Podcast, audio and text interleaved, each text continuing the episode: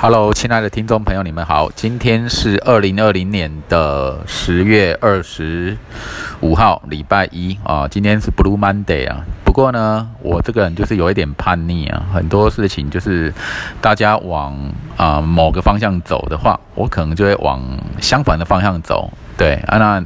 人可能会喜欢人多的地方，但是我又很奇怪，我喜欢人少的地方。所以今天这个 Blue Monday 的早上呢，就让我们就把它变成 Happy Monday。对我现在在高雄市盐城区的里欧早餐店，这一家我常常来，几乎每天都来啊，就是来这边上网看书啊，看平板啊什么的。都很好，很舒服啊。然后这个楼层很挑高，嗯，一般楼层大概三公尺嘛，大概，然后它大概达到四公尺左右，所以我就是喜欢挑高的空间，所以我觉得很爽啊。等其实，在愉悦的心情下做任何事，就会很棒啊。那我今天会录这一集的原因，是因为我太久没有录了。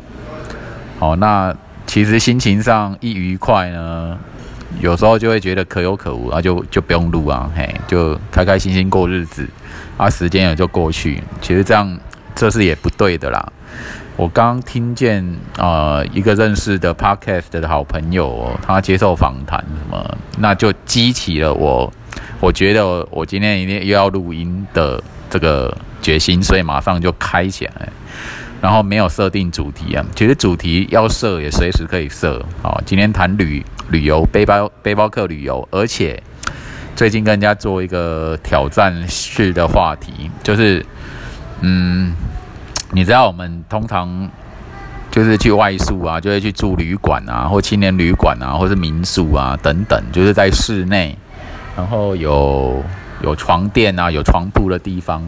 那我想要挑战啊，就是我零元，好，就是我不花一毛钱，但是我找到那个外面哦，是是就是不是房，就是外面啊，然后我要安居在外面外宿，那我要怎么找哦？而且不花一毛钱，当然不是用 Couch Serving 跑去住人家的那个方式，我之前有住个住过大概八次吧。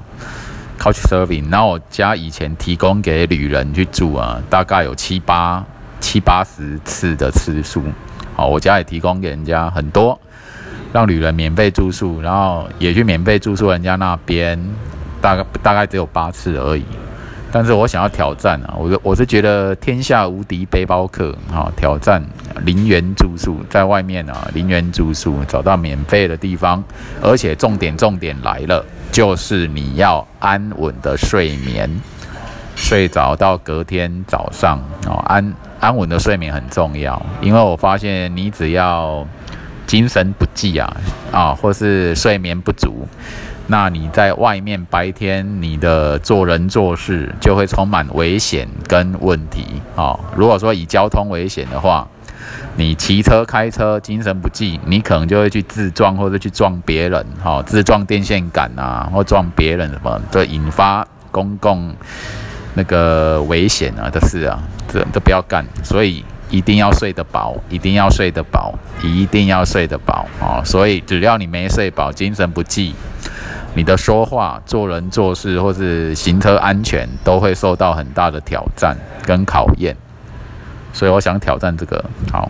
没钱，好就外面外宿，免费。你要找到好地方，不受人打扰的地方，然后安睡到隔天早上，要做这个挑战。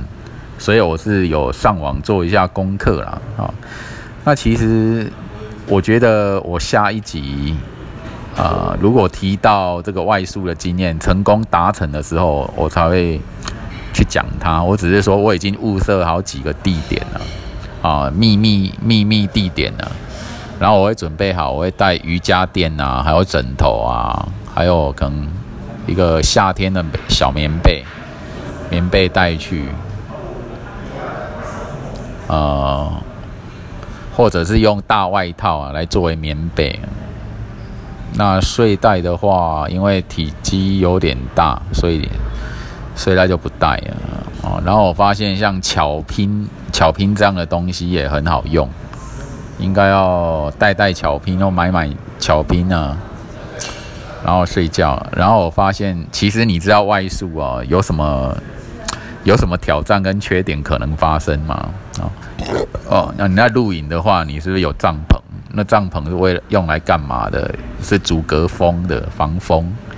那我以前呢，以前去本来要去。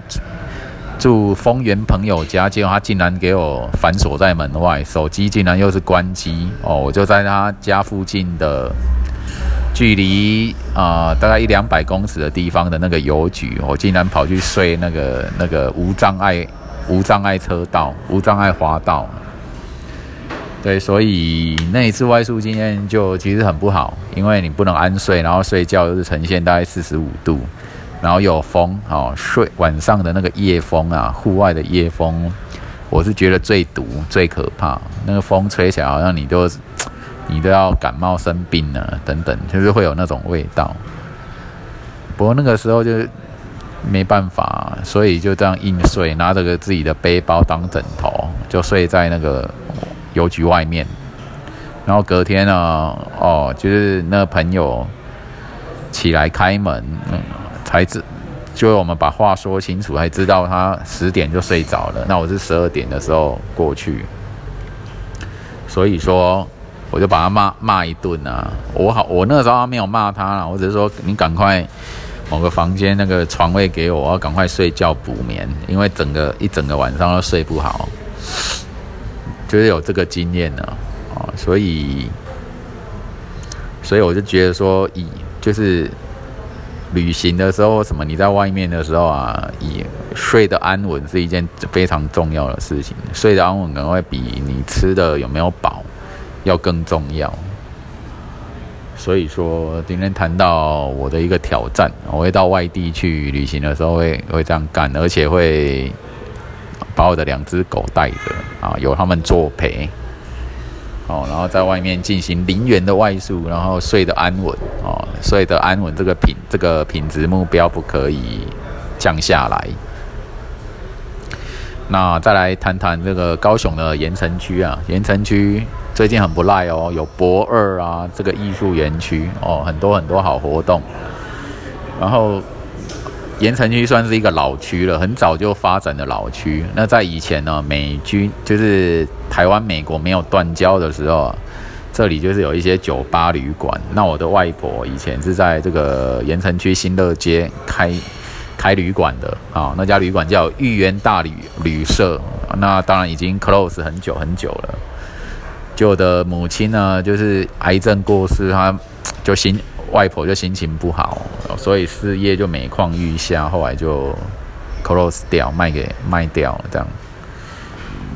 那所以说盐城区，我是觉得它有点老区新生的味道啊，它它是个很好的区域，因为旁边有寿山啊、西子湾啊、中山大学，都是很好的景点啊。那我本身那虽然它就是发展老了，可是最近就有点新生，比方说。有那个轻轨啊，轻轨进进入，还有博二特区等等，还有这个爱河沿岸啊，一些规划设计啊，都挺挺适合一游的，所以我蛮喜欢这个地方。它它那对我来讲就是家乡亲切的味道。然后因为我小时候就在这个新乐街的旅馆跑跑跳跳嘛，哈，那时候还很小。然后后来我跑去住新兴区这样。一直住到现在，那所以，我我今天要跟大家谈的一种主题啊，那叫做处处为家。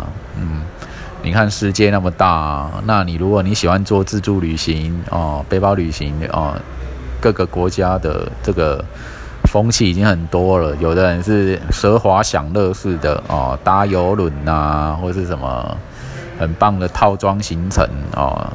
去去人少的秘境啊，等等，这些都是旅行上很有可为的事情。那我自己是第一次旅行就旅自助旅行就一个月的法国德国啦，哦，德国两天呐，法国待个二十几天这样，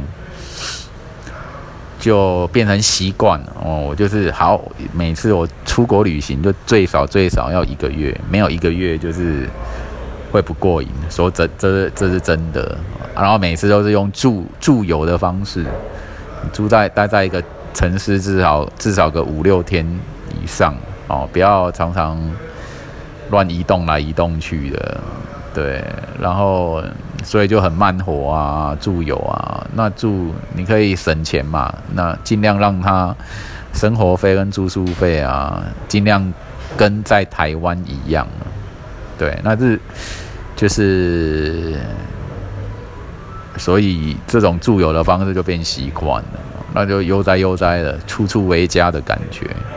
所以就是说，旅旅行有时候是一种心境啊。那你在家还是在外面？家你可以让你的心态啊，先是一种。在家的心态，然后你到了哪里啊？不管任何很陌生的地方，什么，你的心态就把那个地方当成家，就先当成家的，对。然后你的心就会安在那边哦，然后然后你待在那边很久，很安稳，很可靠。真的，你用这种心态在生活，你在外面的旅行什么，就就如同在家一样的。哎呀，那这种感觉很舒服啊。就是说，哎，你家有多大？那我家全台湾这么大，各个城市都是我的家，或者是说我的家啊，就全亚洲或全全地球都我的家，我我人在的地方就是我家，所以这样子的感觉在旅行，哦哦，所以有一句话讲叫“天下无敌背包客”啊，“天下无敌背包客”这是个形容啊，形容就是说你天下。就是你到了任何地方啊，你是无敌的哦，你是没不会，你不会遭遇到任何你所有的困难哦，再发生你都可以解决得了的，这叫天下无敌背包客。对，那你如果没有钱的话怎么办？穷游啊，穷住啊，免费住什么的，嗯，就是要活得下去啊。其实你如果把你的一些需求减少再减少，啊，很极简的话。其实你就吃得饱，然后能够入眠，什么你就可以，然后人到得了那个地方哈。不管你是搭火车、搭公车、搭飞机，哦，骑机车、开车，哦，走路都可以去，你到得了，那那个地方就是个好地方啊。所以我要进行这样的挑战。哦，有时候呢，啊，你钱赚很多，啊它是一种挑战，去付出啊，劳力、智慧。那么你省很大，也是一种成就啊。说，啊，别人要花钱哦，要花个几千块什么的啊，我不用，我零元就可以搞定了，我零元就可以在那边，哦，这也是一种成就啦。哦，这比较可能比较消极，但是也是很需要智慧的成就啊。如果你想要以弱击强。别人什么都有，但是你什么都没有，或者你很拥有很少，那你要这个仗要怎么打？哦，我们讲一个历史上的著名的事件啊，哦，以前越南战争的时候啊，啊，美军跟呃，就是南就是守不住南越啊，到最后需要撤离南越，等于说他又被北越有人算打败嘛，这个面子丢很大，其实。美国那时候，简单的说也是难言之苦啊！啊，北越受到中共二国的资助啊，对你说你跟他开战，你直接把北越打下来，就可能会引发非常大的国际战争啊！哦，第三次世界大战人们怕怕的，所以能和平就和平啊！哦，冲突能在最低限度就最低限度，到最后北越啊，凭着。这个一些生存技能最极低的生存技能，到最后还是把美军给打出去了，赶出去啊，然后南越又收复下来，所以我就会仔细了解他们是怎么样办到的。那还有所谓的近近年来有欧洲的难民嘛，对不对？难民怎么跑跑跑跑，从叙利亚哦，凭走路啊或者搭船啊怎么样怎么样抵达德国的？这个都可以研究啊！哦，你你这个难民怎么一路向西逃往德国？你怎么在资源严重匮乏的情况下去继续过过着你的生活？这样，这个研究起来就是，呃，我觉得研究是一种快乐，是一种快感，是一种挑战。也是一种很大的刺激啊。那被你开发研究出来之后，那个东西就是你的，那个成就就是你的哦。你所节省下来的资源，你所得到的什么，都是你的。大概是这样子，处处为家的旅行哲学，作为今天的标题吧。OK，拜拜。